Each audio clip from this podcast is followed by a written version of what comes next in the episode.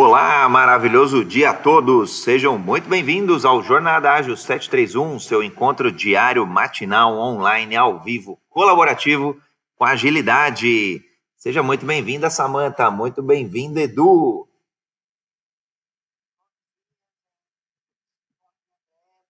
Obrigada pelo convite para retornar aqui para o Jornada Ágil 731.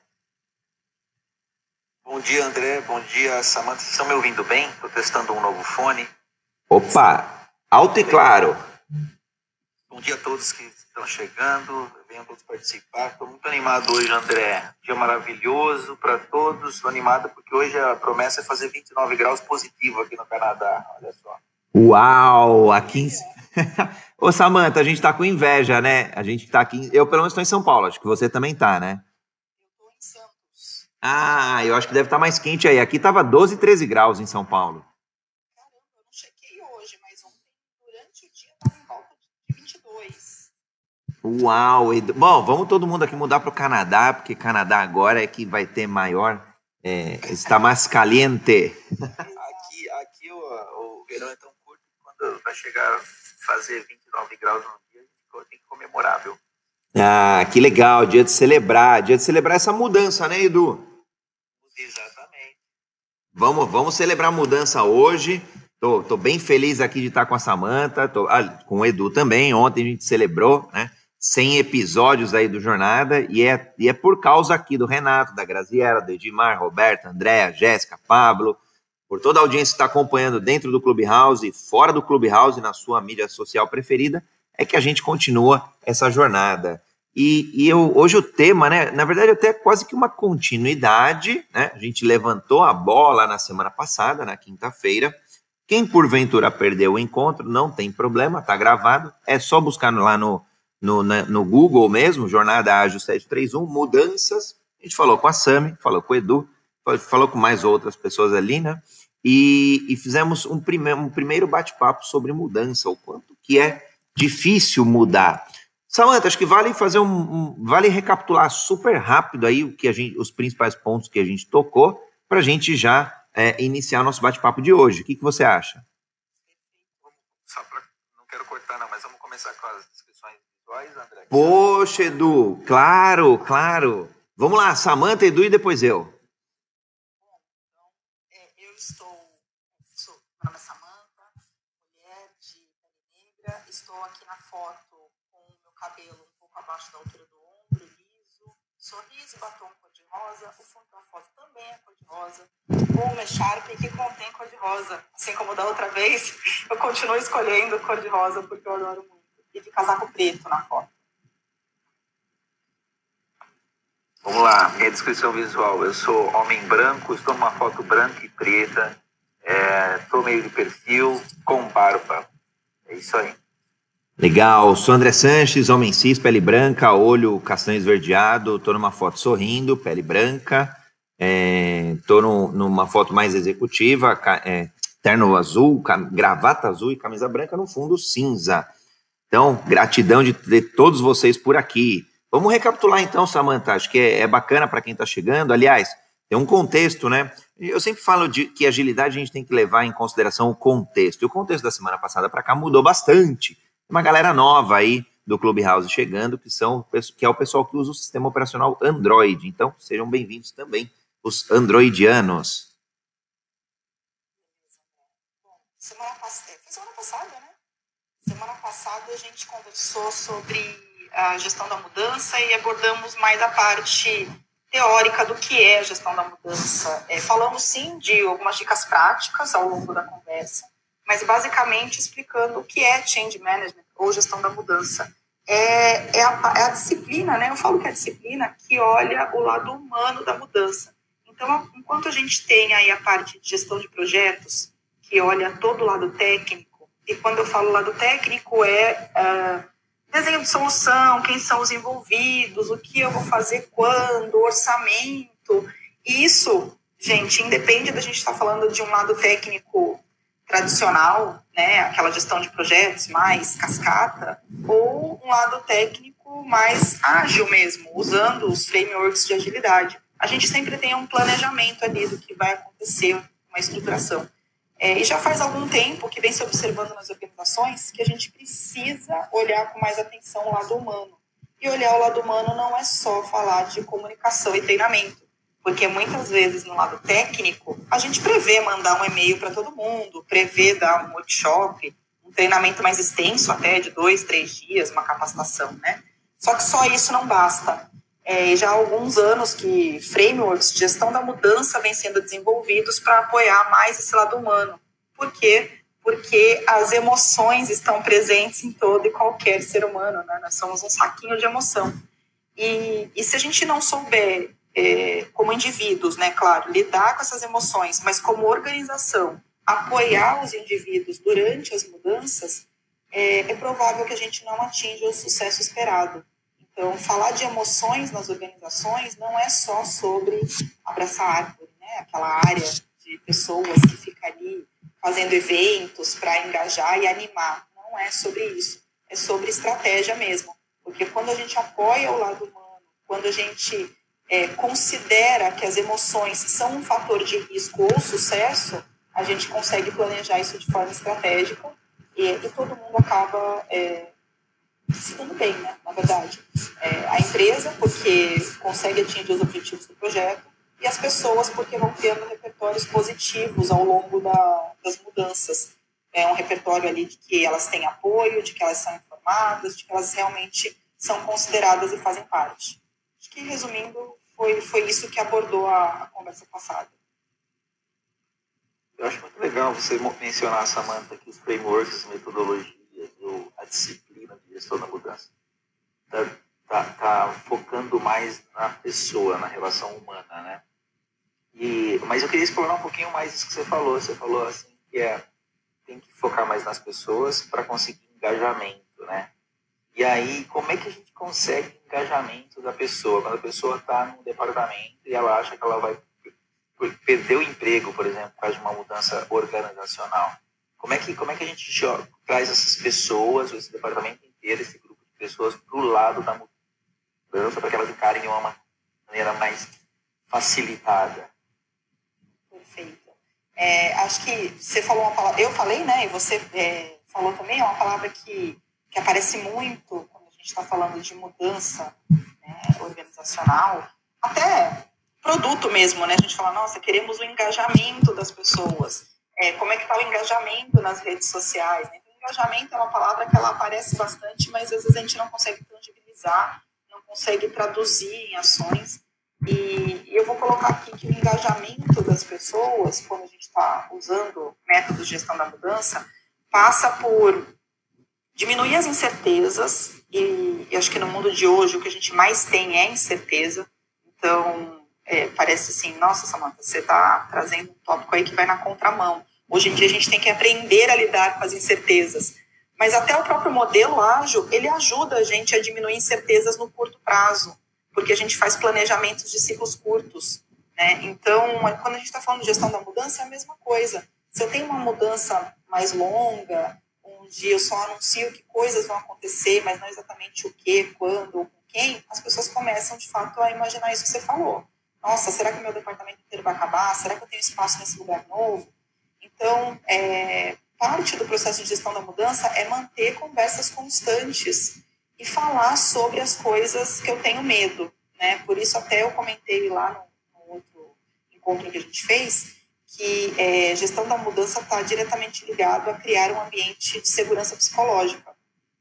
Porque quando a gente não tem esse ambiente seguro para falar dos nossos medos, é, dos nossos receios, a gente não, é, as, as, pessoas não têm a chance de explicar para a gente que aquilo é um medo irreal. Né? É claro, tem mudança que a gente não sabe se vai ter corte ou não, é fato. Mas ainda assim a gente precisa falar, falar, nós não sabemos, então vocês não precisam temer isso. Eu já estudei alguns cases de, de empresas que tiveram que reduzir mesmo uh, o seu quadro de funcionários. Então, o que, que eles faziam para não não gerar uma ansiedade muito grande e de repente a produtividade cair na empresa inteira, né? E daí, mesmo antes do, do corte, a gente já ter um desengajamento. Eles, por não terem visão de quando ia acontecer, minimamente eles garantiam no próximo mês ninguém vai ser demitido. Eu posso garantir isso para vocês. próximos dois meses, se eles tinham essa visão, ninguém vai ser demitido, eu posso garantir isso para vocês. A gente não tem esse desenho ainda.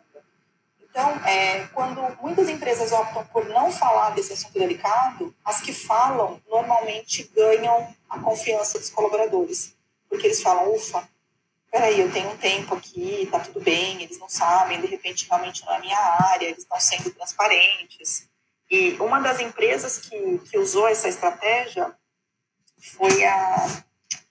Eu vou lembrar o nome dela, é, já tem uns anos, tá? E eles fizeram um grande processo de demissão, mas porque a comunicação foi muito clara, teve um respeito com os profissionais, eles usaram os elementos de gestão da mudança que a gente vai falar aqui hoje, é, eles conseguiram não só fazer uma transição suave para quem teve que sair, dando todo o apoio, claro, né?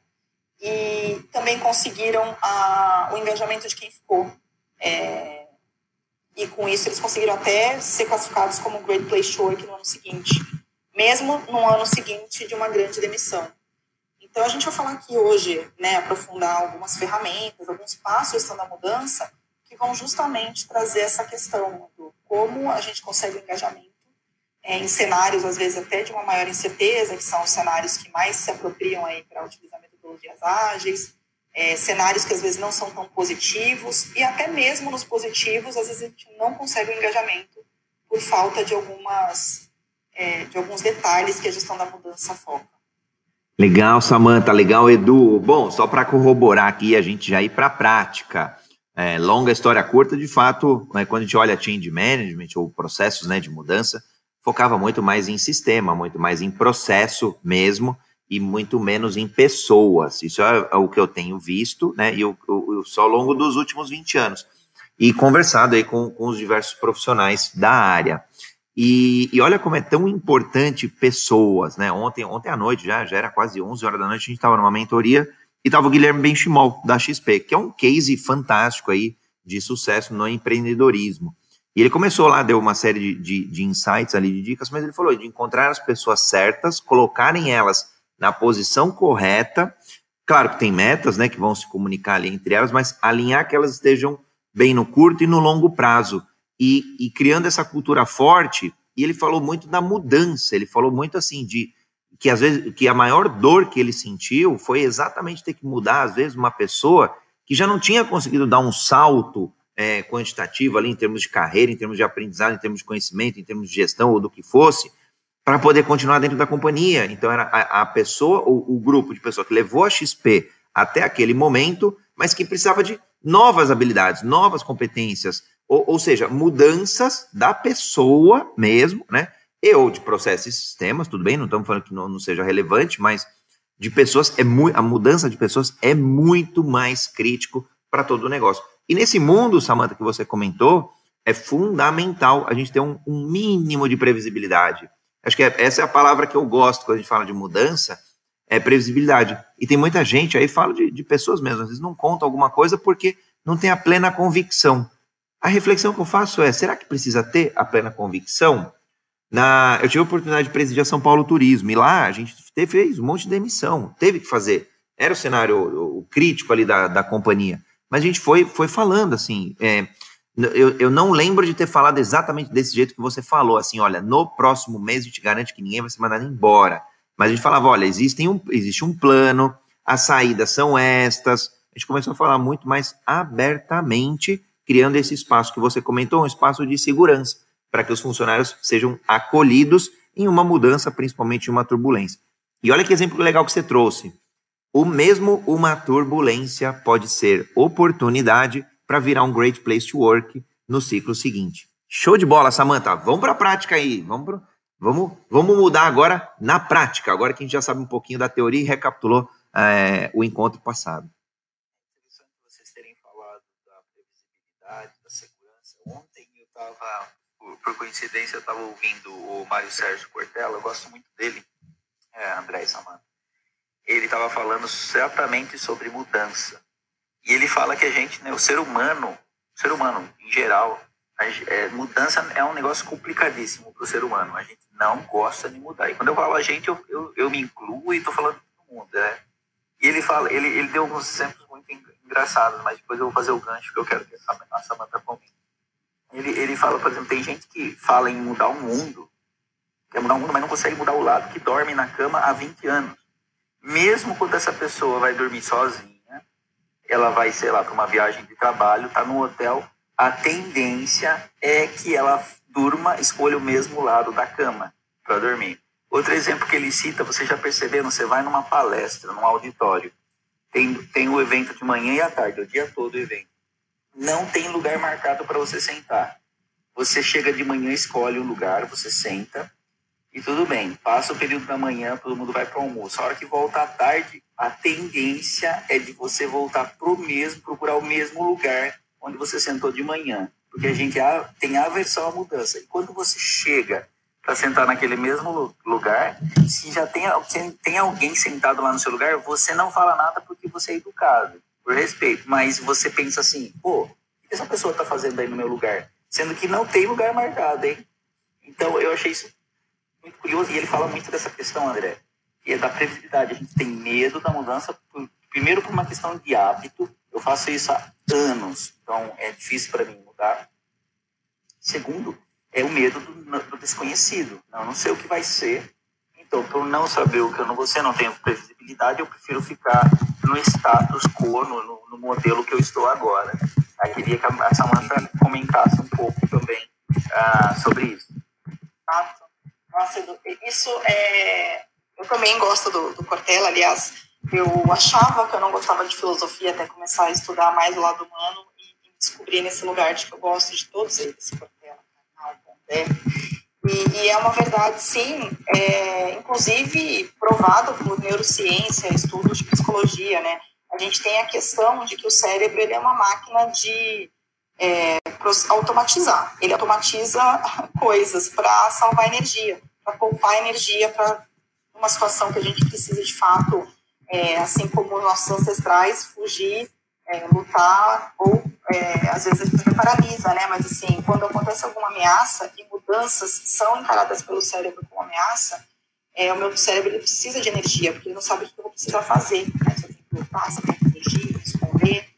E, isso de a gente dormir do mesmo lado da cama são caminhos neurais que o cérebro cria para facilitar as coisas. É por isso que a gente dirige muitas vezes fala, nossa, fui do ponto A para o B e nem reparei, porque eu faço aquilo todo dia.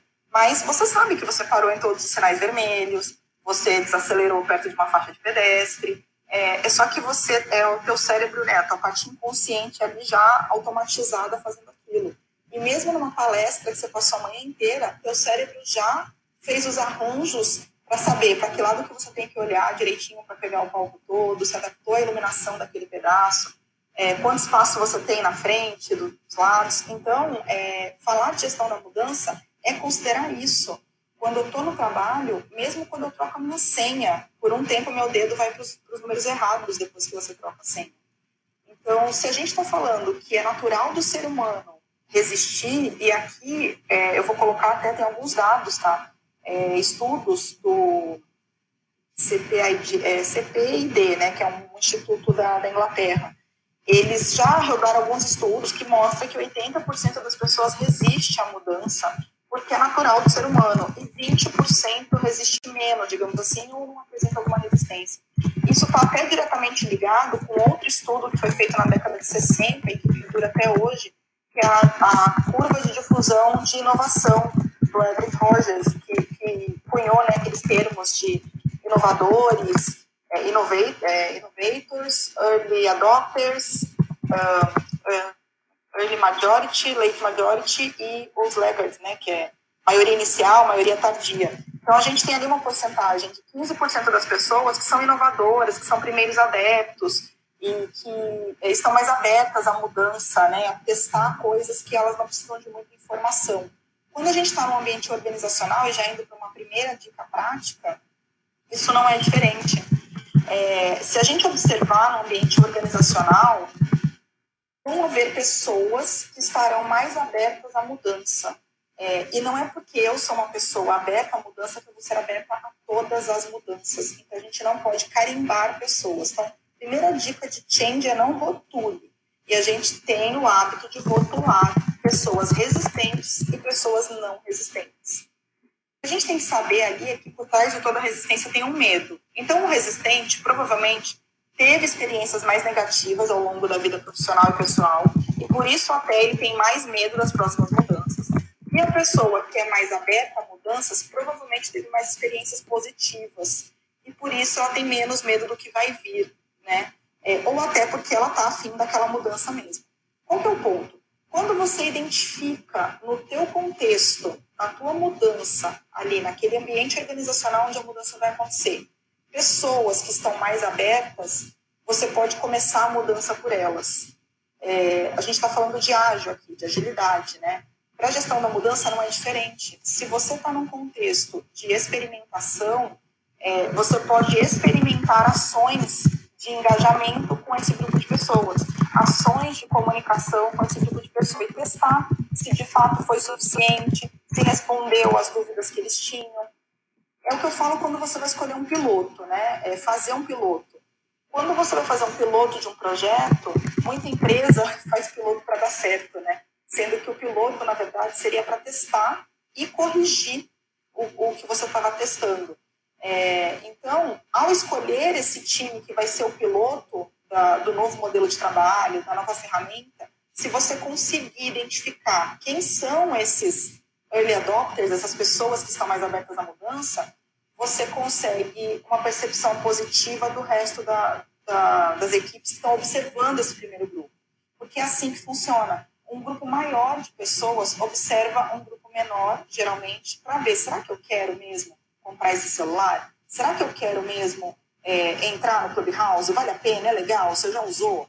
Então, a gente pode reparar, é, todos nós temos alguém que é referência em alguma coisa, tipo, vou comprar uma TV nova. Deixa eu perguntar para o Edu, porque ele sempre compra os modelos mais novos e eu não estou afim de investir esse dinheiro agora. Eu vou perguntar para ele se valeu a pena, o que, que ele acha. A gente assiste review no YouTube, porque a gente tem, quer uma certa segurança antes de arriscar. Então, na gestão da mudança não é diferente. É, sempre que possível, se a gente, e o modelo ágil traz isso, né? Fazer ciclos curtos, testar pequeno primeiro, é, fazer pilotos, unir isso com os experimentos da gestão da mudança, você, tá, você consegue mostrar para a grande maioria que está ali esperando e de repente resistiria se eu tombasse tudo de uma vez só. Eles vão ver aquele grupo de pessoas, vão, vão questionar para elas né, como foi, e, e, se forem um grupo de pessoas, se for um grupo de pessoas mais abertas à mudança, eles vão dar um retorno positivo, ajudando aqueles pares ali de equipe a ter menos medo da mudança. Então, a primeira dica que eu dou aí, meio fora de ordem, né, tem, tem até uma ordemzinha para a gente fazer as coisas, mas já anota aí no caderninho, encontrar quem são é, essas pessoas que podem se tornar a minha rede da mudança. Mudança né, específica que eu estou fazendo ali. Ô, ô Sami, eu vou. Putz, eu já anotei aqui um monte de coisa, na verdade. É, eu vou, vou fazer um primeiro comentário e depois uma dúvida, né? Eu gostei muito desse, dessa tua primeira dica que você trouxe, desse, desse primeiro pacote. Bom, em primeiro lugar, é, sejam bem-vindos aí o pessoal que está por aqui, né? Chegando aí agora.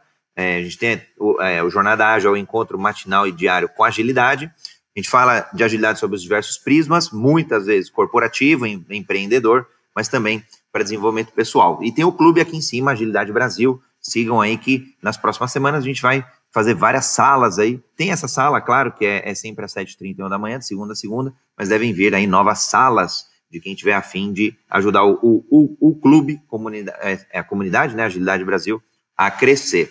Bom, primeiro comentário, você falou do piloto, né? Eu tive a oportunidade, oportunidade de trabalhar num grande banco laranja, tá? Para não citar nomes, é, e a gente fazia alguns pilotos de modelos estatísticos, tá? Nesse momento eu estava mais do lado de tecnologia e a gente fazia o, o, o, alguns pilotinhos para quê? Imagina um grande modelo estatístico de concessão de crédito ou de behavior score e por aí vai, é, para pessoa jurídica. Você fazendo isso para milhões, dezenas de milhões de clientes, o impacto é muito grande. Então, naturalmente, a gente escolheu uma agência, por exemplo, a agência 3758 vai ser, vai ser o piloto. Só que isso do ponto de vista de tecnologia, mas olha uma coisa que pouco a gente tinha visibilidade, que você trouxe para mim de uma clareza incrível, né? E que acho que o pessoal no marketing faz isso muito bem. É justamente no piloto buscar as objeções das pessoas, as objeções das mudanças, o impacto das mudanças. Então, é, a gente não tinha naquela época, tô falando aí já de uns 15 anos atrás, um, pouco, um pouquinho menos, é, não tinha essa visibilidade, ou talvez essa dimensão da importância do change management do ponto de vista de pessoas e, e do ponto de vista dos hábitos e das atitudes. E aí, agora vem minha dúvida aí em relação a esse bloco. É, Sami, você falou que é, tem pessoas que são mais flexíveis, portanto, aí elas são mais adeptas à mudança. Eu acredito, não sei se tem algum teste, se tiver um teste, você puder compartilhar com a gente. Eu, eu gostaria de fazer esse teste, assim, sei lá, um teste de resistência da mudança, tá? Não sei se tem, depois você comenta aí é, pra gente. Mas imagina que tivesse tal teste oficial, eu acho que eu me encaixaria, eu, André, no, no flexível. Só que você trouxe um ponto que é legal. Bom, por mais que o André acredite que ele seja flexível, a esposa, o, os sócios, é, sei lá, o, o meio ambiente que eu tiver, talvez aquela uma mudança, o André seja nem a pau, nem full, eu vou é, topar essa mudança, ou eu vou ser talvez o mais resistente. Por conta da minha experiência passada, talvez eu tenha tido uma péssima experiência passando por aquela mudança. Pergunta: o que, que prevalece, na tua opinião? É o histórico de, é, de, de flexibilidade da pessoa ou é aquela experiência em si, a próxima nova mudança em si, que prevaleceria mais para ela ser resistente ou não à mudança? Ótimos pontos, André. É, eu desconheço um teste que, que, que diga se você é ou não flexível tem um que eu falo, putz, entra no site tal, faça esse teste. Pronto, achamos um novo business, Samanta. Opa, já vou anotar aqui. Já, ou, ou, vamos construir colaborativamente um, ou de verdade, eu acabei esquecendo de falar, mas quem estiver aqui na audiência, quiser levantar a mão e contribuir, que souber, souber um atalho, de qualquer ponto aqui que a gente está discutindo, fica super à vontade. O fórum ele é colaborativo. É, isso mesmo, se alguém souber, assim, super aceitamos contribuição. Eu desconheço um teste. O que tem, na verdade, é, que a gente sempre observe, daí uh, que até a gente pode treinar isso, tá? É, isso a gente consegue treinar. É, a Carol Dweck fala muito sobre isso no livro Mindset. É, o mindset fixo e o mindset de crescimento. Ele está muito relacionado até com essa porcentagem que eu comentei de pessoas. 80% das pessoas resistem e 20% é mais aberta. A Carol Dweck também, rodaram um estudo já, que é, 80% das pessoas ainda mantém esse mindset mais fixo, né, de que, puxa, não posso errar, se eu errar eu vou apresentar uma vulnerabilidade, é, enfim, essa questão de que, puxa, é, eu não nasci com esse talento, isso é para quem já tem, é, nasceu com esse dom, e o mindset de crescimento é aquele mindset que, não, eu posso aprender, é, eu não sei tudo, eu vou provavelmente errar no aprendizado, e isso vai me trazer um aprendizado maior ainda, porque quando eu erro, eu conheço o caminho que não é certo e eu tenho certeza do caminho que é certo. É, cientistas não trabalham com a primeira opção deu certo, né? Cientistas repetem, repetem, repetem, justamente porque eles querem ver as X vezes que deu errado para aquela que deu certo ter certeza que deu certo. Então, eu nunca entendo o que, que piloto tem que dar certo nas empresas, né? Porque se na primeira vez deu certo, eu fico desconfiada. Eu falo, será? Será que foi um golpe de sorte? Será que a gente acertou mesmo? E se eu errar lá para frente, quando eu tombar mais não sei quantas mil pessoas? Então, assim, é uma reflexão, mas uma reflexão individual. Como eu sou quando eu erro? Né? Eu, eu encaro como aprendizado ou eu fico extremamente, é, é, me sinto fracassado? É natural, né? Assim, a gente, ainda mais na vida adulta, é, a gente vai se cobrando mais de não errar e até por isso vem as resistências da mudança, né? Por trás de todo medo tem uma resistência é, é o medo da. Por, trás de toda resistência tem o medo, desculpa. Que é o medo da incompetência temporária. Então, quanto mais jovem, mais aberto você está a não saber as coisas, né? Você é jovem, você está aprendendo um monte de coisa. Então, você não tem vergonha de dizer eu não sei isso. Quanto mais experiente você é no cargo, na vida, enfim, você vai começando a falar, puxa, eu deveria saber isso. Só que não, né? Ainda mais no mundo de hoje, que cada dia surge uma coisa nova. Então, é, sobre o que prevalece, Sim, se eu tenho um mindset de crescimento, se eu sou mais aberta à mudança, poxa, isso, isso deveria prevalecer. Porém, você trouxe uma questão. Eu tive uma experiência negativa no passado. Experiências negativas tendem a ser fortes.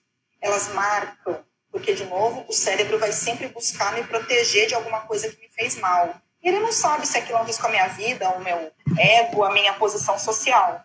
Então, é, quando eu aciono esse gatilho de isso aqui não foi bom para mim, tende a vir com mais força, eu dou uma fechada naquilo.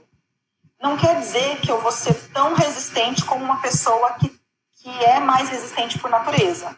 Mas sim, eu vou resistir a, e pode ser que eu pule para aquela parcela de pessoas que é o, a primeira maioria que está esperando os, os primeiros adeptos ou os inovadores me responderem se vale a pena ou não. Eu também me considero uma pessoa super flexível e adaptável, até por falar de gestão da mudança. Mas dependendo do que muda, é, por exemplo, eu sou a pessoa que mesmo sozinha dorme do mesmo lado da cama, né? Então, assim, vai muito do quanto esforço eu quero colocar para mudar, o quanto, é, qual a importância daquilo que está mudando tem para mim. Então, por exemplo, eu sempre morei aqui em Santos, gosto de praia, é, gosto de poder sentir essa, essa brisa né, que tem nas cidades de praia. De repente, morar em São Paulo, para mim, não, não é legal. Mas mudar modelo de trabalho, mudar a equipe, é, mudar a ferramenta, eu sou mais aberta. Então, tudo vai, mas assim, eu, eu moro a minha vida inteira em Santos. O modelo de trabalho, a minha equipe muda cada ano. O modelo de trabalho muda toda hora. É, ferramenta, eu até quero que mude, porque eu não gostava. Só que com essa história de toda hora vir atualização de um app, é, eu ver que tem coisa nova no mercado, eu já quero logo testar. Então, quer dizer, para mudança de cidade eu sou resistente, para mudança de tecnologia não. Perfeito, perfeito, Sá. Muito bom. É, eu, eu sou apaixonado pelo trabalho da Carol Dweck, é, o Mindset, né, a nova psicologia do sucesso e uso até em algumas palestras aí. Nossa, você me relembrou já alguns momentos de, de alguns episódios bem legais. Ó, oh, o Pablo subiu aqui também para contribuir. Pablo, seja muito bem-vindo ao Jornada Ágil 731, teu encontro matinal e diário com a agilidade. Bom dia a todos, bom dia André, Samanta, Edu, a todos os ouvintes. É, esse site aí que teve aí que o, que o Edu brincou, já tem um produto, eu comecei a desenhar sábado, coincidência, um produto que eu estou denominando de Model Mind. Ele é modelo de mente e um viés de direcionar o usuário para mentores que modelam dentro das características que ele vai identificar dentro do produto. Então, se o pessoal aí tiver interesse e a gente depois aproximar a conversa e tentar desenhar algo junto, eu estou à disposição. Legal, e ó, o Pablo já fez, aqui eu vou brincar, né, porque tem um pessoal que tá chegando novo aí, já fez o dever de casa, na mini bio, na bio dele lá já tá o link pro Twitter, o link pro Instagram, e já tá ali também um pouquinho é, da descrição, né, bem bacana, show de bola, Pablo.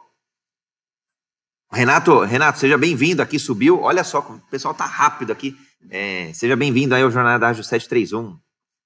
Oi, André, bom dia, tudo bom?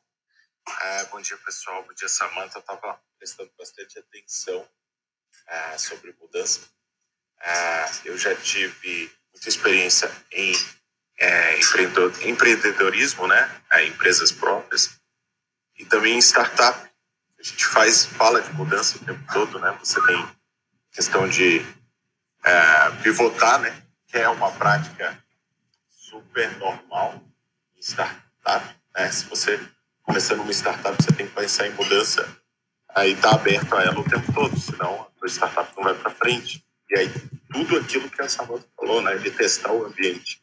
E eu presto muita atenção em um coach que eu acompanho há um tempo, e ele fala muito sobre a questão de passado, presente e futuro, né? Eu acho que todo coach se baseia muito nisso, né? Se você olha muito para o passado e você teve algo que te causou dor, você tem que ressignificar aquele momento, né? Para você conseguir uh, desvincular aquilo seguir bem no presente. É a mesma coisa, né?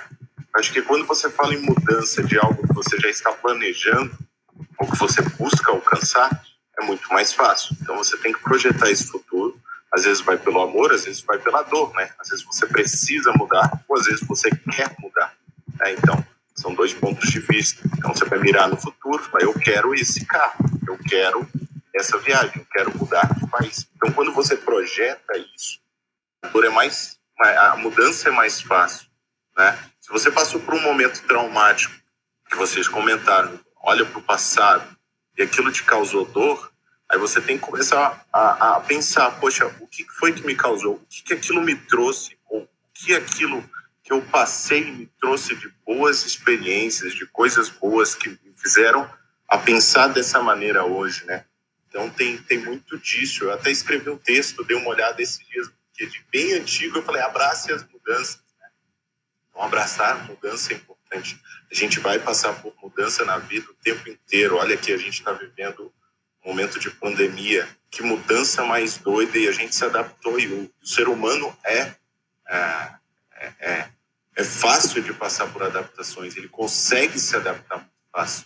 A questão é, a gente acaba criando uma rotina ou algo, algumas coisas ah, que são fixas por segurança, por facilidade de trabalho, por metodologia ou outras coisas mais. E o ágil é aquilo que a, que a Samantha falou.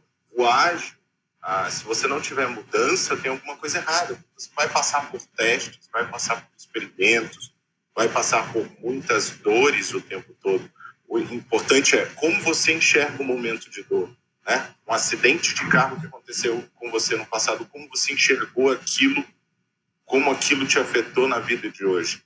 Então, eu acho que é muito essa questão de como você começa a enxergar as coisas, né? Você começa a trabalhar seu cérebro para esse tipo de coisa.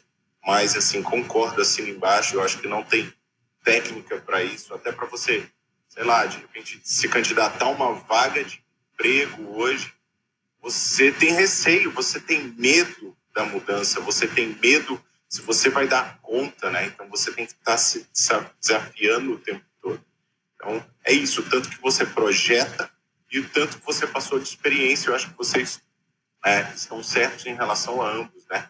Vai, vai depender em como você vai lidar com a dor do passado por uma mudança e, e, e o tanto que você aprende com o erro, aprende e o tanto que você projeta para o futuro, o tanto que você quer alcançar aquele objetivo, né? É mais ou menos isso aí que eu, que eu tenho aí para acrescentar para vocês. Bom, Renato, Renato já. Ô Edu, Renato já até antecipou uma pergunta que eu tinha, que eu acredito que você tinha também. É, aí, dado uma ferida, uma dor, né? É, será que ela cicatriza, Samanta? Aconteceu alguma mudança? Paciência, não era favorável, mas aconteceu. Sei lá, juntaram dois times, por exemplo. Eu passei já mudança positiva, que eu não queria, e mudança negativa. Já passei dos dois e, sei lá, vou pegar uma positiva aqui, é, é, problema bom, vai, vamos dizer assim. Então, tinha, sei lá, 20 pessoas, olha, agora o seu time vai passar a ter 40 pessoas. É, eu, particularmente, no primeiro momento não queria, mas aconteceu, era uma decisão do banco, e, e, e, vida que segue, né? Tinha uma priorização de um regulatório, um grande regulatório. E, e aí, é, se ficar essa ferida, né? Ela cicatriza depois? Que caminho que a gente consegue ter aí na linha do que o Renato comentou? Nossa, eu tava escutando o Renato e já, meu Deus, que gancho perfeito para a gente dar a segunda dica prática. Eu comecei falando da, da comunicação né, constante ali, do. Desculpa, eu falei da rede da mudança. Comunicação constante foi quando a gente deu o primeiro exemplo lá, né? Que até mudanças negativas a gente tem que comunicar constantemente para não, não gerar mais ansiedade. Falei da rede da mudança, a importância de você ter pessoas que escolhidas de fato, né? Você vai escolher as pessoas com a qual você vai pilotar, de repente, a mudança, ou se você não pode pilotar, pelo menos você identifica as que estão mais abertas à mudança para trazer para junto do projeto e você é, forma, estrategicamente falando mesmo, um grupo de multiplicadores, mas não é do ponto de vista, ah, esse pessoal vai ensinar os outros. É, não vou nem chamar de multiplicador para não confundir. Você monta uma rede da mudança mesmo. Então, essas pessoas, elas podem, você pode estrategicamente, aí falando, mandar o um e-mail para eles antes de mandar para todo mundo, para que eles façam o burburinho positivo, porque a gente sabe que existe a rádio WhatsApp, né? Rádio corredor. Então, se você atuar de forma estratégica com esse grupo de pessoas que está mais propenso a gostar da mudança, eles podem criar um burburinho positivo. E quando o ruído negativo chegar, eles são aquelas pessoas que estão com a visão positiva. Vão falar, pô, não é bem por aí. É, vamos dar um voto de confiança, deixa, vem cá que eu te explico um pouco melhor porque ela já tem é, menos resistência àquele olhar negativo. E Bom, não sei se o Edu quer fazer um comentário antes de eu entrar no tema que o Renato trouxe, que eu vou mudar já para uma próxima dica, é, baseada no que ele falou. Eu, eu, queria só pegar um gancho do que você falou agora, e você emenda na sua dica, Samanta. Você está falando uh, de criar esse grupo de pilotos, esse grupo que são os, os early adopters, né? Mas uma dúvida minha só, aí você emenda aí no seu comentário.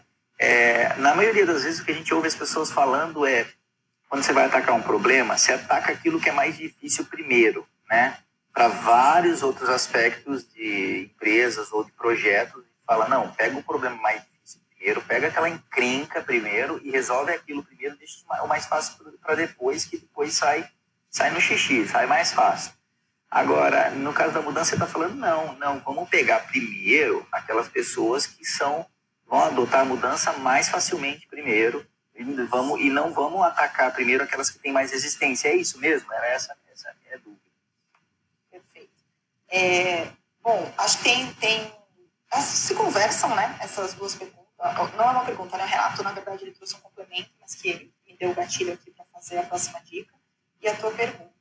É, eu vou começar pela comentando em cima do que o Renato trouxe, que é, ele comentou, né? Baseado no, no que a gente estava falando antes, de experiências passadas podem me marcar de forma negativa, mas tem a questão da ressignificação. Então, no mundo de hoje, a gestão da mudança, no mundo de hoje não? Gestão da mudança não é papel de uma área só. Gestão da mudança, change management, não é responsabilidade só do RH. Change management é responsabilidade é, também do indivíduo. Aí você pode falar, poxa, mas eu sou impactado pela mudança, ainda estão me cobrando fazer alguma coisa que eu não queria né, é, é, que no mundo de hoje não tem mais espaço para eu não aprender a lidar com mudanças, porque elas são constantes. Então, para o meu próprio bem-estar, é, fazer uma questão aí de autoconhecimento, entender o que me, o que pega mais quando muda, para eu saber lidar, ressignificar situações do passado para que essas situações não voltem como monstros no futuro, é, é uma questão benéfica para o próprio indivíduo. O RH tem esse olhar para pessoas? Tem. Mas a gestão do projeto também tem que ter esse olhar para pessoas. O líder também tem que ter esse olhar para pessoas forma estratégica. Então, todo mundo vai ter sua parcela de atividade na gestão da mudança. Quando a gente está falando de ressignificar o passado, então, é, ok, tem a conta do indivíduo aí, eu posso aprender com aquilo, ter um mindset de crescimento, entender que é, o que aconteceu ontem pode não ser igual hoje, mas também tem uma responsabilidade do projeto então, é, eu vou dar um exemplo aqui, até um exemplo que eu vivi, é uma ferramenta de workflow. Uma ferramenta de workflow de uma área jurídica, eles tinham um jeito de cadastrar as atividades, fazer os pedidos e tudo mais. E no passado eles tentaram mudar para um SharePoint, que é uma ferramenta do Office aí. E a mudança foi feita por um grupo pequeno de pessoas que sentou ali e entendeu que aquela solução era melhor. Investiram tempo, investiram dinheiro, investi contrataram uma, um consultor para ir lá, ok, a, a solução ficou engavetada, porque ninguém curtiu a solução. As pessoas não gostaram, continuaram fazendo eles faziam, sei lá, eu era no Excel. Passado um tempo, contrataram uma outra empresa, uma outra ferramenta, desceram aquela ferramenta goela abaixo, o povo não usou. E agora, na terceira mudança, eles vieram me procurar e falaram: Poxa, Samanta, o que a gente pode fazer aqui de diferente? Porque toda solução que a gente traz o povo simplesmente engaveta, não usa, resiste. Então, bom, a primeira coisa que vocês têm que fazer, e daí, gente, a gente está falando assim de incertezas para o futuro, mas o passado a gente tem certeza, porque as pessoas viveram aquilo, a gente consegue é, resgatar fatos e informações. Então, usar o passado como fonte de, de informação para que você possa, primeiro, comunicar por que, que a, a nova mudança é diferente das mudanças do passado. A gente tem dois pontos aí.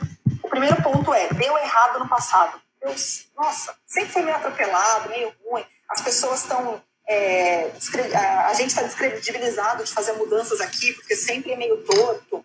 Então, a primeira coisa é você diferenciar por que, que essa mudança é diferente da anterior. É, e tem um outro ponto. Se no passado as coisas funcionavam muito bem, a gente sempre teve sucesso, isso também pode ser uma barreira. É o famoso o time que está ganhando não se mexe. Aí as pessoas tendem a não querer mudar, porque falam, não, está funcionando, por que, que você vai querer mudar? E daí a gente traz uma questão nessa primeira parte da mudança, quando você está embarcando as pessoas, é Se foi muito bom, se a gente conquistou muita coisa legal, honra o passado, né? É, não esquece, porque tem gente que fala, o que nos trouxe até aqui não vai nos levar para o futuro. É, vamos esquecer tudo e fazer o novo. Cara, não, não vamos esquecer. Vamos honrar, vamos é, reconhecer, vamos parabenizar quem trouxe a gente até aqui, quem se esforçou, quem fez. E daí a gente dá o contexto. Por que mudar? Por que agora? Então, é a hora que a gente começa a criar o awareness. E daí eu vou passar aqui para vocês um, um framework que a gente usa né, de cinco passos, sendo que o primeiro passo é dar consciência para as pessoas do porquê mudar, porquê agora, porquê né, a urgência, é, e por que essa mudança é diferente das outras. Caso a gente esteja lidando com um cenário de mudança similar, né, anteriores não deram certo. Então, até o Renato trouxe um, um exemplo pessoal aí. Caramba, eu tive um acidente de carro no passado. Pode ser que nunca mais eu dirija. Então, o que, que era diferente no passado? Qual que era aquela situação? O que, que aconteceu? É, eu estava na estrada, eu estava na cidade, é, eu tinha a habilidade que eu tenho hoje, a culpa foi do outro, enfim. Analisar as questões que podem ser diferentes no hoje e ressaltar essas diferenças. É, e daí, juntando com a pergunta do Edu, é, em vez da gente ficar lutando para embarcar a maior parte das pessoas que ainda não tomou um posicionamento, se quer mudar ou não, ou tentar convencer os resistentes, a gente escolhe essas pessoas que já estão mais abertas, porque são elas que vão ajudar a mostrar para os outros que essa mudança realmente é diferente das outras. Porque uma coisa é um time do projeto ou uma alta liderança falar, gente, agora vai ser bom. Essa é diferente as pessoas falam assim, meu, ele não conhece meu dia a dia. Tá falando isso porque quer que a gente engula a mudança de novo. E quando vem alguém que é da minha equipe, alguém que vive a minha realidade, que fala a minha, a minha linguagem, fala, caramba, eu testei, viu? E é diferente mesmo. Então, por exemplo, é, acho que boa parte das pessoas nas empresas é, usa Microsoft, né? A gente tinha o Skype antes nas empresas e mudou para o Office 365, o Teams, né? É, e daí, quando mudou do Skype para o Teams, não foi só um comunicador que mudou. O Office 365 trouxe toda uma questão de você subir seus dados na nuvem, de você ter um chat, criar equipes, grupo. É muita opção. O Skype é facinho, você abre uma janela e fala com outro. Salvar arquivo, eu salvo na pasta da, do Windows ali mesmo. E mandar, eu mando por e-mail, e daí fica aquele e-mail de 30 mega lotando tua caixa de e-mail caramba, mudar para uma, uma solução integrada é muito melhor. Mas não é todo mundo que gosta, porque tem que aprender onde clicar, tem que, vai, vai me deixar mais. É, vai atrasar o meu processo no começo, porque eu não sei nem ler aquela ferramenta. Só que a gente tem aqueles 15% de pessoas que já estão babando por uma solução integrada. E daí vem uma, uma outra dica aqui também, que é sempre que possível, né? Porque às vezes não é possível, tá? Mas é, quando você vai lançar uma mudança, um produto novo, geralmente você solta um e-mail e fala quem quer testar. Os betas, né, quem quer testar a versão beta, geralmente aparecem ali. Fala, opa, eu quero. Então, sempre que possível, se você perguntar quem quer, você vai naturalmente descobrir quem são esses abertos à mudança. É, que até voltando aí um pouquinho que o André perguntou, tem como? Tem um questionário? Tem um teste? Não tem, mas você pode perguntar quem quer. Agora, quando não, eu não consigo fazer isso, porque eu estou tombando o modelo de uma área específica, eu escolhi aquele negócio, né? Então, ah, vamos começar pelo agronegócio. É, dentro do, daquela equipe que trabalha com agronegócio, aí sim você pode conversar com os líderes, você pode até entrevistar as pessoas para entender quem está mais aberto e formar esse primeiro grupo. E aí, então, acho Samantha, que nesse consegui processo, de alguma forma passar pelos três pontos aí, né?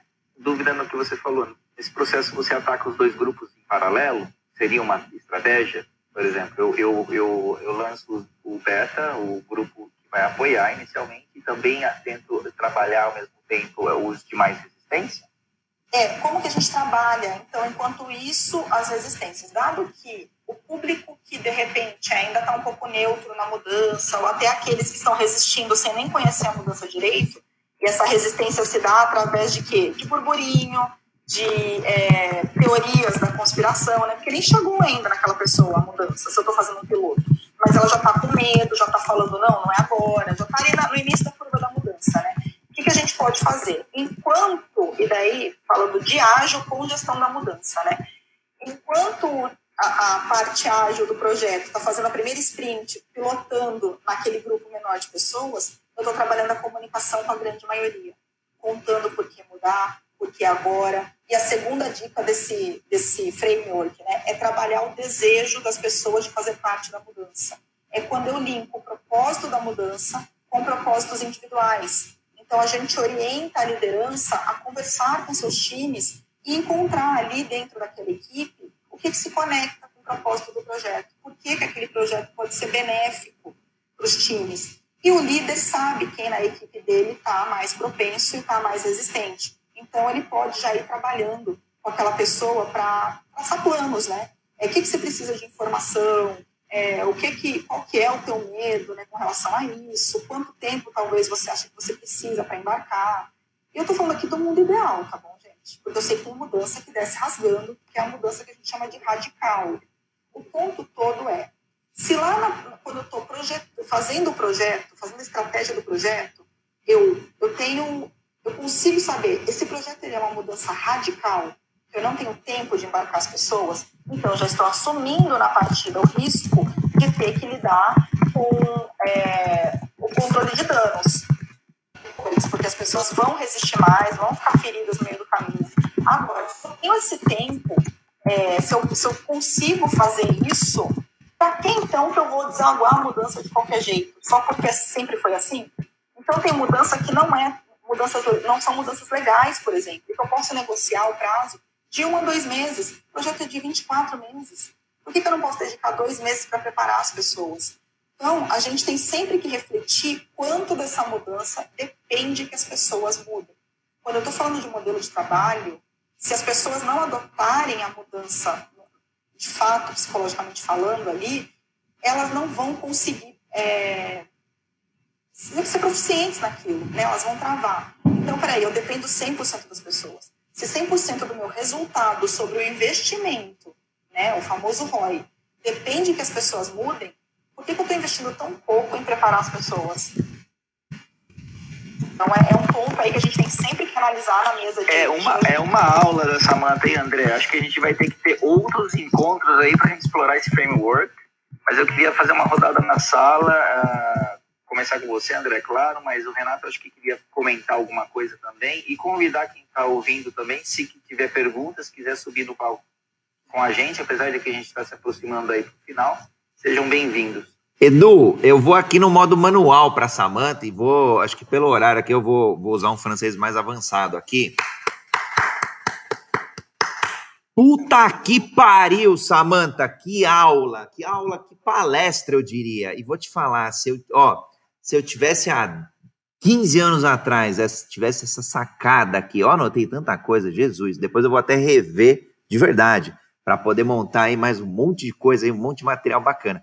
Agora, essa sacada dos beta testers é incrível na vida, no mundo, sempre tem, sempre, em todo grupo. Ah, precisamos organizar o churrasco. Alguém já levantava a mão, já era o beta, já era o early adopter da ideia, já, que era o cara que ofereceria a menor resistência no, no, numa indústria, né, numa empresa.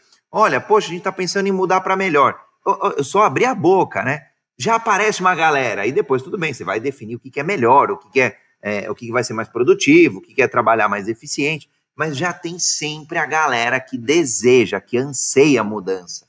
Caraca, Samanta, eu tô aqui extasiado, de verdade. Que dia gratificante, animal. Edu, vamos abrir aqui o Renatão, acho que tinha aberto aqui o microfone, quem quiser subir também, é só levantar a mão, quem estiver chegando agora, não tem problema, a Jornada Ágil ele é gravado, fica transmitido ali para sua mídia social preferida, é só procurar, e quem estiver no Clubhouse, é só seguir o clube aqui, Agilidade Brasil. Oi, André, é, eu até vou somar o que o Edu falou, e, e, e aí já é jogar a bola para a Samanta né, cutucando a, a, a, leoa com a vara curta, vamos dizer assim. Ah, do mesmo jeito, ela botou, ela até falou: ah, não, esse foi um caminho feliz e tal, é, tudo propiciando para mudança, né? E do mesmo jeito que você comentou aí, ah, tem o, o, os early adopters e quem a gente é, chama para fazer a mudança, e, e, do mesmo jeito tem na outra ponta que são os haters, que às vezes o cara faz o mesmo empenho, tem o mesmo empenho que você tem para mostrar para as pessoas o caminho certo, ela está fazendo o jogo contrário do outro lado, mostrando o caminho errado e tentando convencer as pessoas a, a te derrubar, né? Então, aí tem aquilo que o Edu falou, né? Que de repente vale às vezes, dependendo do contexto, né? Usando a sua frase, a, atacar esse cara, porque de repente o cara que é o mais hater de todos, né? De repente é o cara que gira, você convencer esse cara, ele vai ser o cara que vai uh, depois ah, pô, quebrou o líder do, do cara que mais odeia a mudança e, e, e, provavelmente vai conseguir quebrar todo mundo. Não sei se a Samantha pensa sobre isso, sobre essa, essa questão dos haters, dessa estratégia, às vezes, de atacar o, a pessoa que mais é resistente, né? É, uma, uma outra dica aqui, né, que a gente acabou dando as dicas sem muita ordem de como fazer, mas uma das ferramentas que a gente usa na gestão da mudança é o mapeamento de stakeholders, né? O mapeamento de público. E dentro do mapeamento de público impactado, então eu vou falar aqui do ambiente de tecnologia. Você tem engenheiros, desenvolvedores, arquitetos, gestores de projeto, enfim. Você vai entender como cada grupo vai ser impactado pela mudança. E vai identificar dentro de cada grupo quem são os influencers. É, você vai, através de entrevistas mesmo, é, ir capturando, né? Quem que é a pessoa que mais influencia esse grupo aqui? Geralmente, esses influencers a gente tem que manter no radar, porque ele pode ser um promotor, porque é uma pessoa que é um early adopter, gostou daquela mudança, então ótimo, vamos trazer para a nossa rede da mudança. Mas você pode ter um influenciador que não gostou da mudança. Uma pessoa que está ali há 10 anos, que construiu aquele sistema, que não concorda que aquele sistema vai ser substituído. A gente tem que manter essa pessoa no radar e trabalhar. E daí, gente, é, Claro, varia muito o tamanho da mudança, né? Tem mudança que mexe com 200 pessoas, tem mudança que mexe com 12 mil. E é por isso que a gente precisa formar agentes de mudança nas equipes, dependendo do tamanho da mudança. Mas é, essas pessoas mais influenciadoras a gente tem que manter no radar até para conseguir trabalhar, fazer planos de ação para entender o porquê da resistência e não carimbar. Um, um hater, né? A pessoa que está fazendo uma, uma, força danada para a mesma que eu estou fazendo para engajar, ele está desengajar, ele pode ter um ponto importante ali. E, e, por muito tempo a gente carimbou, muitas vezes a gente deixava de lado, optava por mudar de equipe, desligar, qualquer, mas não é assim, a gente tem que traçar um plano. Aquela pessoa realmente não se encaixa mais no novo cenário, é um excelente profissional e vai ser muito bem é, querido numa área onde a expertise dele vai ser utilizado, ou ele tem um ponto real ali que nós, como projeto, deveríamos estar atentos ou de fato só tem uma resistência por um medo, né? De ele era uma referência no sistema e agora essa resistência vem porque ele está com medo de perder papel no grupo, de, de não ser mais aquela, aquele ponto focal e ao não ser o ponto focal vai ser descartado. Então, quando a gente fala de haters e gestão da mudança é sobre entender o que acontece com as pessoas e o que é impacto para elas, é, a gente tem sim essa, essa estratégia de mapear stakeholders e traçar plano de ação principalmente para aqueles que são muito vocais e influenciadores, porque é isso que você falou. Quando eu consigo converter um influenciador que está opositor à mudança para promotor, é, a gente tem um, um, resultado muito, muito positivo mesmo, porque inclusive as pessoas que estavam neutras ali em cima do muro vão falar, caraca, se até o fulaninho que não gostava está gostando, de fato é seguro para eu pisar ali. Fantástico. Deixa, deixa, eu, deixa eu ler um comentário aqui. Eu tô, é, eu tô tão extasiado, de verdade, Sami. Depois eu vou te mandar um áudio, aí você vai entender o porquê. Eu vou ler aqui o, o comentário aqui, pode, do Adelino. Adelino comentou de um livro, não sei se depois você quiser comentar desse livro também, se você conhecer, é, sobre a segurança psicológica que a gente comentou nesse espaço de trabalho, nesse, é, nas empresas. A organização sem medo, criando segurança é, psicológica no local de trabalho para aprendizado, inovação e crescimento. Ela falou que é, é do, da M.C. Edmondson. Edmondson, isso aí. É, e ele falou: criar um ambiente de segurança. Ele só complementou, né? Criar um ambiente de segurança psicológica não é ser tolerante com o baixo desempenho, mas ter a clareza e a abertura para a gente discutir as ideias e as mudanças. Foi muito do que você trouxe aqui para gente. Exato. É, gestão da mudança, como eu disse, né?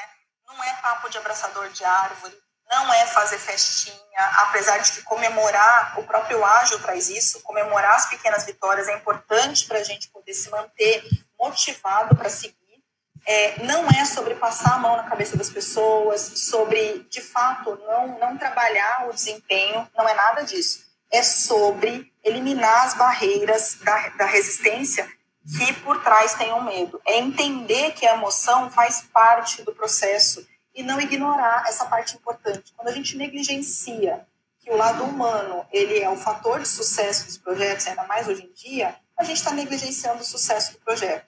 Então, é, é às vezes pode parecer complicado, né? Como é que eu vou levar para uma diretoria executiva eu quero trabalhar a emoção das pessoas? Você tem que levar numa linguagem executiva também. Então, até para encerrar aqui, André, se você não permitir, em um minuto, passar uma dica de cinco passos que você pode utilizar para é, construir um plano de gestão da mudança. É, bom, antes de mais nada, né? Você tem que saber quem está envolvido na mudança. Então, quando a gente fala de incertezas, é, modelo ágil, né? Eu não tenho, não sei o que vai acontecer daqui a X tempo. Balela, a gente planeja, a gente tem uma, uma visão de futuro e a gente sabe o que vai acontecer a cada sprint porque a gente faz planning, planejamento. Né? Geralmente tem uma release planning lá no começo, onde eu tenho visão até de três a seis meses. Então eu tenho ideia de o que eu vou fazer e quem vai ser embarcado nessa mudança. Olha aí eu já tenho o quê, o porquê e quem será impactado com base nisso, eu consigo entender com as pessoas o que é impacto para elas. Porque outra coisa que a gente não deve fazer é inferência. Eu acho que as pessoas vão gostar. Eu acho que elas vão resistir aqui. É claro que a minha experiência pode me trazer aí um cheiro do que, que eu posso encontrar pela frente, né? Mas é, promover diálogos. Promover diálogos assim. Eu fiz um comunicado sobre a mudança, depois eu dou um jeito de perguntar para as pessoas, seja via survey, seja roda de conversa, que vocês entenderam dessa mudança. Porque o que eu falei não necessariamente é o que a pessoa entendeu. O e-mail que eu mandei não necessariamente foi interpretado da forma que eu imaginei que seria.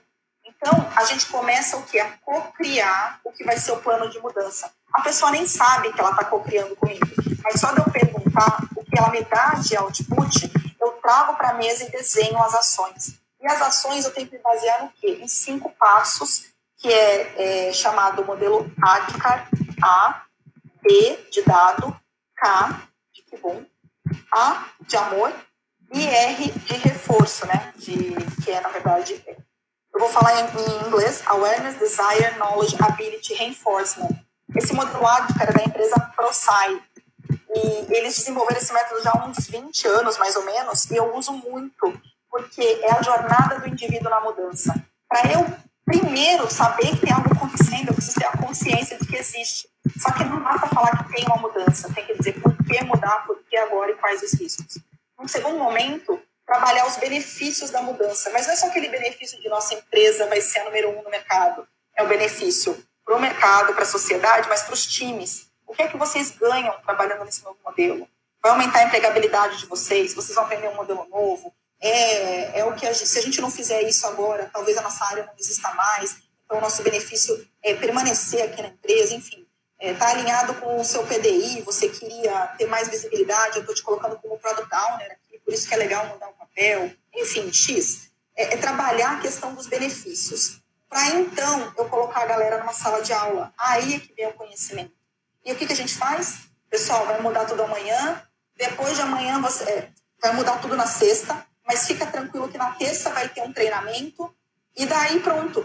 As pessoas treinaram no dia e na sexta já tem que fazer diferente. Cara, eu nem consegui entender o que, que, que é para eu fazer. Então, trabalhar a consciência e o desejo para depois o conhecimento. Só que conhecimento não é habilidade. Então, a gente tem que dar o tempo para as pessoas praticarem. Às vezes eu consigo dar um ambiente de testes para elas testarem a ferramenta. Às vezes eu tenho que dar tempo mesmo e falar para as pessoas: tá tudo bem nos próximos dois meses, a gente não ter aquela alta produtividade. Eu sei que vocês estão mexendo numa, num ambiente novo, num modelo de trabalho novo, as coisas vão ficar confusas. Aí eu começo a trabalhar de fato a segurança psicológica, que foi essa dica que você leu aí, André. É, se eu não abrir espaço para diálogo, para as pessoas falarem o que elas têm medo, o que elas não sabem, elas vão ficar muito mais tensas e vão, de fato, não conseguir é, a produtividade que se espera delas. Mas quando eu dou essa relaxada, ao mesmo tempo eu estou dando é, segurança para elas que nos próximos dois meses as coisas vão ficar um pouco conturbadas, mas estou dando um prazo, um senso de urgência. Olha, é, eu estou aliviando para você, mas daqui a dois meses você me traz o resultado, tá bom? Só que não é assim pedir para o dia seguinte. E o R, que é o reforço. A todo tempo reconhecer as pequenas vitórias, reforçar o propósito do projeto, por que, eu estou fazendo aquilo, reforçar, é, reconhecer os novos comportamentos, quem são aqueles metas que estão se destacando, mostrar mesmo publicamente, olha pessoal, essas pessoas estão conseguindo. Então, quando a gente olha esse framework de cinco passos, se você analisar, você fala, puxa, quando as coisas acontecem desse jeito, funciona melhor para mim mesmo. Quando eu entendo o que está acontecendo, quando eu quero fazer, eu busco conhecimento. Eu fico mais aberto para aprender. Aí depois vem o período em que eu estou treinando. E quando eu ganho confiança e estou treinando, cara, eu me comprometo com a mudança. Eu já, eu já sei fazer de novo, porque, né, mudar significa deixar de fazer do jeito que eu sabia para fazer de um jeito novo. Desculpa que eu estourei aqui em seis minutos, mas eu queria muito dar dica prática, porque foi a chamada. Eu não queria ir embora sem dar pelo menos um, uma dica aí que vocês pudessem explorar e estudar mais. Que aula, né? Que aula, né, André? Renatão, foi o que eu falei. Eu tive que usar um francês mais avançado aqui, cara. Eu tomei. Olha, foi. Dos 100 episódios, posso, posso garantir aqui, tá entre os top 10 fácil, sem, sem contar muita coisa aqui, entre os que eu mais anotei. Jesus! Samanta, você é um monstro da, da mudança, da agilidade na mudança. Estou impressionado aí com a, com a, clareza como que você expôs aqui para nossa audiência. É, galera comentando aqui, aplaudindo aqui é, de pé. Gratidão, Samanta. Nossa, Edu, não tem nem o que falar, né? Aula maravilhosa da Samanta mais uma vez, né, André? Primeira vez já foi um show e agora ela vem com, com essa para cima da gente. Muito bom. Vamos, vamos explorar mais esse assunto no futuro com a Samanta. Com certeza está super convidada para voltar. Espero que todos que tenham nos ouvido tenham aprendido algo de valor hoje com a gente aqui, né, André? Eu aprendi muita coisa vou, coisas que eu vou aplicar, já vou procurar também esse framework que a Samanta falou. Uh, faço uma chamada para as pessoas uh, seguirem aqui os, os, os, moderadores da sala, sigam a gente, fiquem atentos nos próximos papos, que a gente. É, esse, esse é o objetivo, trazer é, muito valor aqui nas discussões e, e, sempre com a colaboração de todos, né? Quer que todo mundo participe, né, André? Aliás, jornada que é colaborativa. Quando a gente fala de agilidade, a gente vai falar sempre de colaboração. E, e colaborem com os temas também. Às vezes tem uma dor ali latente, ou um desejo, ou algum assunto ali a ser explorado. Pode escrever para a gente aí, direct para qualquer uma das, dos envolvidos aqui é, do clube. Fiquem super à vontade. O que a gente mais gosta aí é, é de trazer coisa nova, trazer aprendizado, ou até fazer releituras de, de assuntos já conhecidos, mas sob um novo prisma, sob uma nova ótica porque a Samanta comentou, né? Muitas vezes o contexto muda e o contexto está mudando a todo tempo. Por isso, o dia de hoje a gente brinda aí as mudanças e acredito que todos aqui é, já saíram mais adeptos à mudança, com mais vontade de mudar, seja é, a própria vida, seja o próprio relacionamento, sejam as equipes, as empresas, é, os empreendimentos, os projetos. Samanta, tô apaixonado, de verdade. Eu não vou nem fechar a sala hoje, nós vamos ficar aqui debatendo esse assunto. Olha, eu ficaria assim inteiro falando sobre isso. É, até peço desculpas, eu deveria ter feito mais um roteirinho aqui para descer lenha na dica prática. E prometo que se vocês me convidarem de novo, aquela que já se oferece, né? Eu começo com bullet point já. Igual o PowerPoint de apresentação, sabe? Agenda. Hoje vamos falar de um, dois, três, quatro. Mas assim, pessoal, é, esse framework que eu coloquei para vocês é para a vida pessoal e profissional. Só isso que eu digo. Gestão da mudança é para a vida pessoal e profissional serve para usar no projeto, serve para usar ali na equipe, serve para usar em mudanças pessoais também. É isso.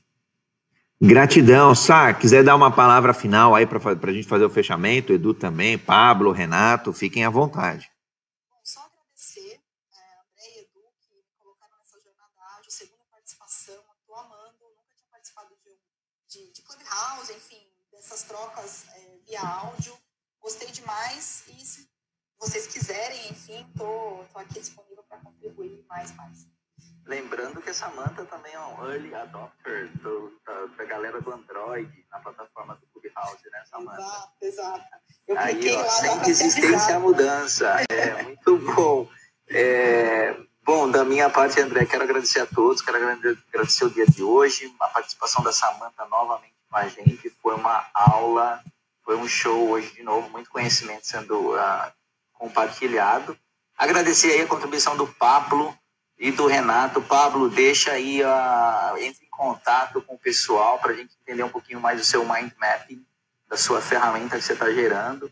E obrigado, Renato, pelos comentários, muito relevante que você trouxe também. E agradecer a todos e convidar a todos para continuarem com a gente, né, André? Eu estou sempre, todas as quintas-feiras, com o André aqui na, no Jornada Ágil. Ah, a gente faz um, um bate-bola aqui toda quinta-feira, mas o André está todos os dias, diariamente, com, com esse canal aqui pelo Clubhouse. Obrigado a todos. Véio. Gratidão, gratidão, Renato. Bom, deixa eu abrir aí, Renatão, Pablo, quiserem comentar. Vai lá, Pablo. Só agradecer a todos. A aula fantástica, Samanta, sabe demais. Você me ouviu hoje e me fez pensar onde é que eu estava que eu não conhecia a Samanta antes para aprender com ela. Então, gratidão, André, a todos. E vamos em frente todos os dias aí com a jornada ágil. André, conta comigo. É, aula 1 de 2, viu, Samanta? Muito bom, Renatão. É, é, já já tá, tá aclamada, Samanta. Vai, vai vir pela terceira vez e vai pedir música no, no Domingão Ágil aqui. Bom, gratidão a todos. Samanta, é, o Pablo estava com a gente ontem, com o Guilherme Benchimol, o Janguia Diniz, estava num fórum putz, super sênior. E eu vou te falar, assim, é, o, o, nível da tua apresentação, da clareza, do conteúdo, do material, tá de igual para igual para a discussão que a gente teve ontem. Por isso que eu tô, de verdade, bem extasiado. A gente ficou ontem até quase uma hora da manhã e já, já seguiu hoje aqui para Jornada para esse conteúdo incrível que você trouxe de mudança. Então, por isso que eu, eu tô falei que eu tô extasiado, porque a gente já veio de uma continuidade ontem, hoje, no mesmo ritmo, aqui no mesmo flow. Incrível, tá sabe? Isso que eu falar, tá em flow. Tá Tá em flow, é imparável. Bom, e gratidão à audiência incrível, apaixonante que a gente tem aqui no Jornada Ágil, que está é, seguindo aqui o Clube Agilidade Brasil, que tem seguido Jornada Ágil na sua mídia social preferida. A gente vai até você, sim. Faça dia, faça sol, faça chuva, dia sim, dia sim, para levar um conteúdo de agilidade, para levar agilidade sobre sobre todos os prismas, né? Sobre mindset, cultura, mentalidade, ferramenta, framework, metodologia e, obviamente, hoje falamos de mudança. Gratidão a todos, um maravilhoso dia de agilidade e nos vemos amanhã, 7h31 da manhã, no Jornada Ágil, teu encontro diário, matinal, online, ao vivo, gratuito e colaborativo com agilidade. Beijos e abraços. Valeu, Renatão, Pablo, Samanta, Edu.